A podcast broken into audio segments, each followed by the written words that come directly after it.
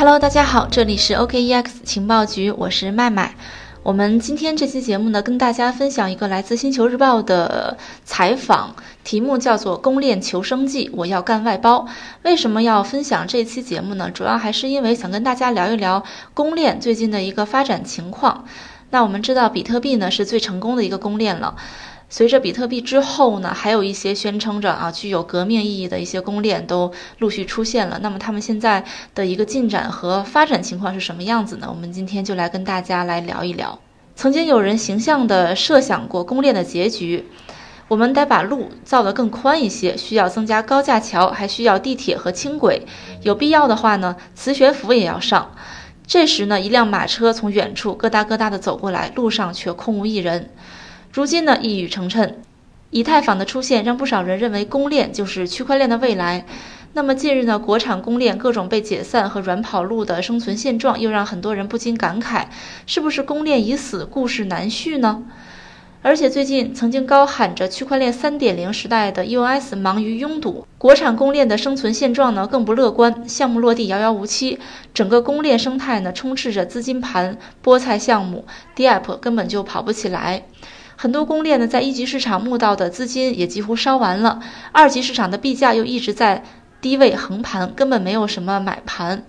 近期呢，有一众国产公链告诉《星球日报》啊，说为了活下去，他们已经开始转向联盟链。去中心化的区块链业务不赚钱，中心化业务每月都在增长。有些公链呢，甚至都不再对外宣称自己是一条公链了。而且呢，现在还有一个现象，就是公链风波不断，创始人呢批量离职。今年以来呢，公链领域陆续被爆出负面，甚至出现创始人离职潮。今年七月呢，星云链的联合创始人王冠宣布退出星云团队，同时呢，发布退出声明的还有星云研究院院长范学鹏。两个人在声明中呢，均提及对星云未来发展的不同理解。八月呢，老牌国产公链公链宝的运营主体因为涉及非法爬虫业务遭到警方的查封。九月呢，比原链创始人兼 CEO 段新兴辞去职务，离开了他一直看好的公链舞台。十一月七号呢，IOTA 联合创始人宣布已经卖掉了他手中的币，并宣称他退出加密货币这个圈子。十一月十一日呢，新链全球商务业务拓展总经理在电报群发布公开信，表示新链项目将改为社区自治。他本人宣布辞去现有职务。三名创始人及一半全职员工已经决定离开项目。根据知情人透露呢，星链创始人汪晓明现在正在全力致力于一个电商项目的运营。为了给投资人交代呢，目前新链只剩下几个技术在更新代码。创始人的纷纷离开呢，也反映了公链难商业落地和盈利的困局。早先呢，以太坊因为性能的问题被大家诟病，TPS 低导致了以太坊网络拥堵和 DApp 的运行不流畅，Gas 费呢进一步抬高了以太坊的使用门槛。然后呢，一堆打着高性能的以太坊杀手开始出现在人们的视野中。可惜呢，他们不仅没有杀掉以太坊，还远远落后了。公链的故事讲了两年，从扩容到 DApp，再到今年的 Staking，至今呢还没有什么成功的案例。在扩容这方面呢，对标以太坊的 EOS 近日呢遭到了羊毛党造成的严重 CPU 拥堵，离当年提出的百万级别的 TPS 愿望相差很远。早期的 DApp 故事呢多是类比安卓，一些明星公链呢想要模仿安卓补贴早期开发者做生态，换来的呢只有一众的羊毛党。以星云链为例呢，今年五月份，星云链主网正式上线之后，推出了星云激励计划第一季，宣布每年呢拿出最高一百万个 NS 奖励开发者，开发者成功提交一个 DApp 就有六千元奖励。但是呢，这并没有带来太多实际的用户和流量，反而形成了靠套取公链补贴的 DApp 流水线模式，奖励的 NS 呢又成了砸盘压力。DApp 变成了资金盘的盛宴，EOS 成了菠菜挖矿的摇篮，TRX 接过了 EOS 的接力棒呢，同质化严重，整个公链缺少明星项目，除了 USDT。那么以太坊呢，因此被调侃为 USDT 转账链，终于有了普通人可以理解的一个应用场景。那么 Staking 的项目呢，没有足够的参与者，消耗 Staking 的通胀，资金流入不足，难以支撑币价。归根到底呢，公链没有找到自己独特的场景，而它的性能呢，对于目前庞大的商业场景的需求来说，还是太过脆弱。无论是性能、安全性和灵活性上，都远不及中心化的系统。同时呢，百度、阿里巴巴、腾讯、华为等大公司相关的联盟链平台在蓄力建设，比如说百度超级链平台啊，蚂蚁区块链 Base 平台啊。腾讯云啊，微众银行主导的联盟链等等，现在公司呢更倾向于将业务跑在联盟链上。除了以太坊 EOS 呢，大部分公链是没有需求的，在巨头用资金和技术堆出来的联盟链面前呢，是不堪一击的。数字金融集团 DFG CEO 兼创始人在直播中直言呢，说公链是没有盈利模式的。确实被验证能够赚钱的区块链公司很少，比如交易所。OTC 和衍生品交易其实是在法币和数字货币之间搭桥，还有像借贷和挖矿。只可惜呢，这些业务大部分是不跑在公链上的。熊市漫漫，很多公链呢未能及时将募来的以太坊或比特币兑换成法币，私募到的资金呢都遭遇了不同程度的缩水，用于市场营销、团队激励的项目 token 缩水更加严重。根据知情人透露呢，为了活下去，目前还没有跑路的很多国产公链都在忙着接项目做外包。前两周呢，星球日报参加了宝马创新部举办的一个开发者创新大赛，参赛的队伍呢来自 AI、人工智能、大数据、云计算等各个不同领域。最终胜者呢，不仅可以获得两万五千欧元，大概合人民币二十万啊的奖励，还可以获得和宝马合作的机会。在活动上呢，星球日报遇到了一位来自上海的一家公链项目的运营经理。这位经理呢，告诉星球日报说，去年融资过后呢，他们的主要精力都花在了技术研发上。等到今年主网正式上线之后呢，加密货币市场行情已经变得非常惨淡。目前呢，他们正在积极的寻找更多的项目机会来维持公司的运转。所以呢，这次从上海专门飞过来参加这次宝马的活动，希望能够赢得比赛，拿到奖金和与宝马合作的机会。根据这位经理透露呢，与大多数项目一样，他们的项目最终融资的形式主要是以太坊。而最近两年以来呢，以太坊的价格随着整个加密货币市场的波动已经贬值大半。同时呢，数据显示，自去年以来，它所在的项目的币价也一直在走低，目前呢处于横盘期，几乎没有买盘。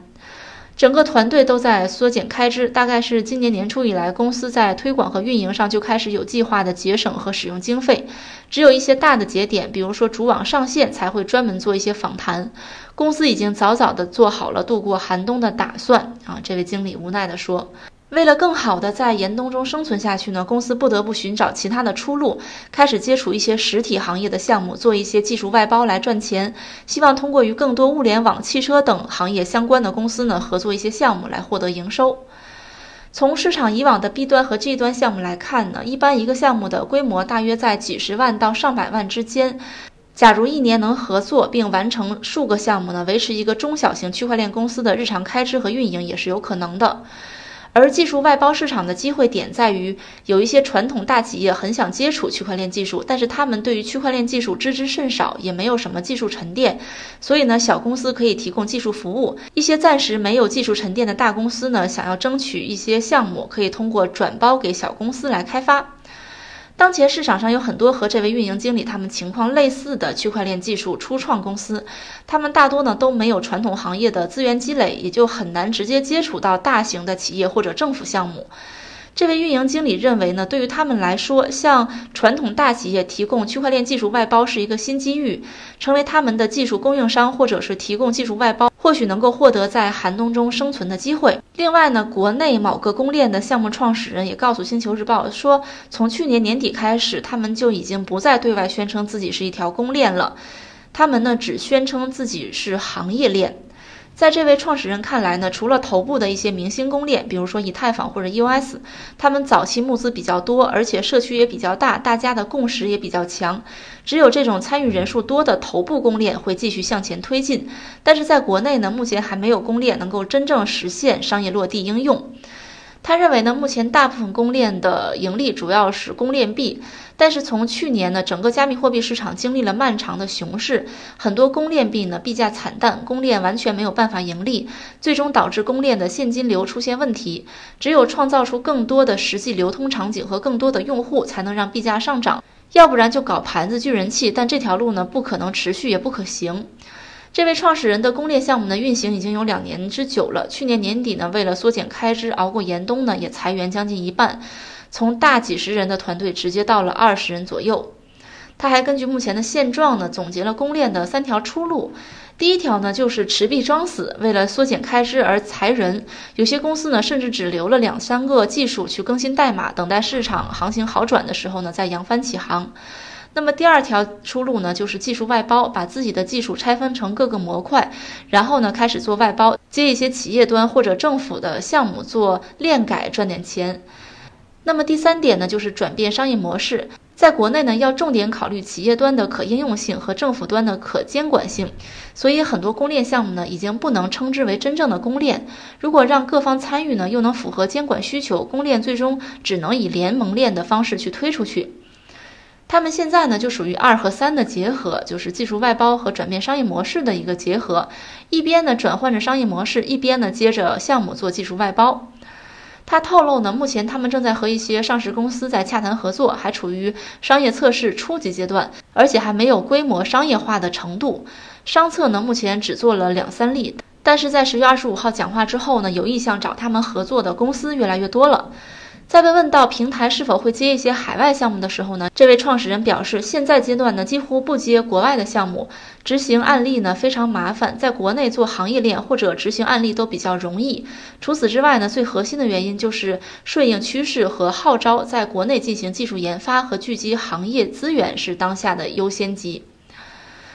最后呢，总结一下。公链呢，作为区块链世界最重要的基础设施，它本身是并不会消亡的。但是从去年爆发到今天呢，公链的发展现状和大家预期的差距越来越大。那么，这位公链创始人呢，用互联网历史来看公链的发展。他说，区块链的发展和早期的互联网很像。刚开始呢，大家拼的是技术，再往下是产品，然后呢拼服务，接下来呢就是市场占有率，也就是市场垄断。谁垄断的多，谁就拥有定价权。一共呢经历了这么四个阶段。目前呢，区块链还处于第一个阶段，从技术到产品的过渡，所以呢，还需要给公链更多的时间去不断的试错和发展。只是呢，如今的区块链领域并不需要，也承受不起这么多条公链去一起去探索。在资本热潮过去了，洗牌终将到来，生存的问题也摆在了眼前。好的，又到了节目的尾声。今天的节目呢，我们为大家介绍了公链现在在国内的一个发展的情况。那么大家有什么想要了解和交流的呢？欢迎添加主播微信：幺七八零幺五七五八七四。幺七八零幺五七五八七四，也可以私信主播加入我们的粉丝交流群。好的，今天的节目就到这里啦，这里是 OKEX 情报局，我是麦麦，我们下期再见吧。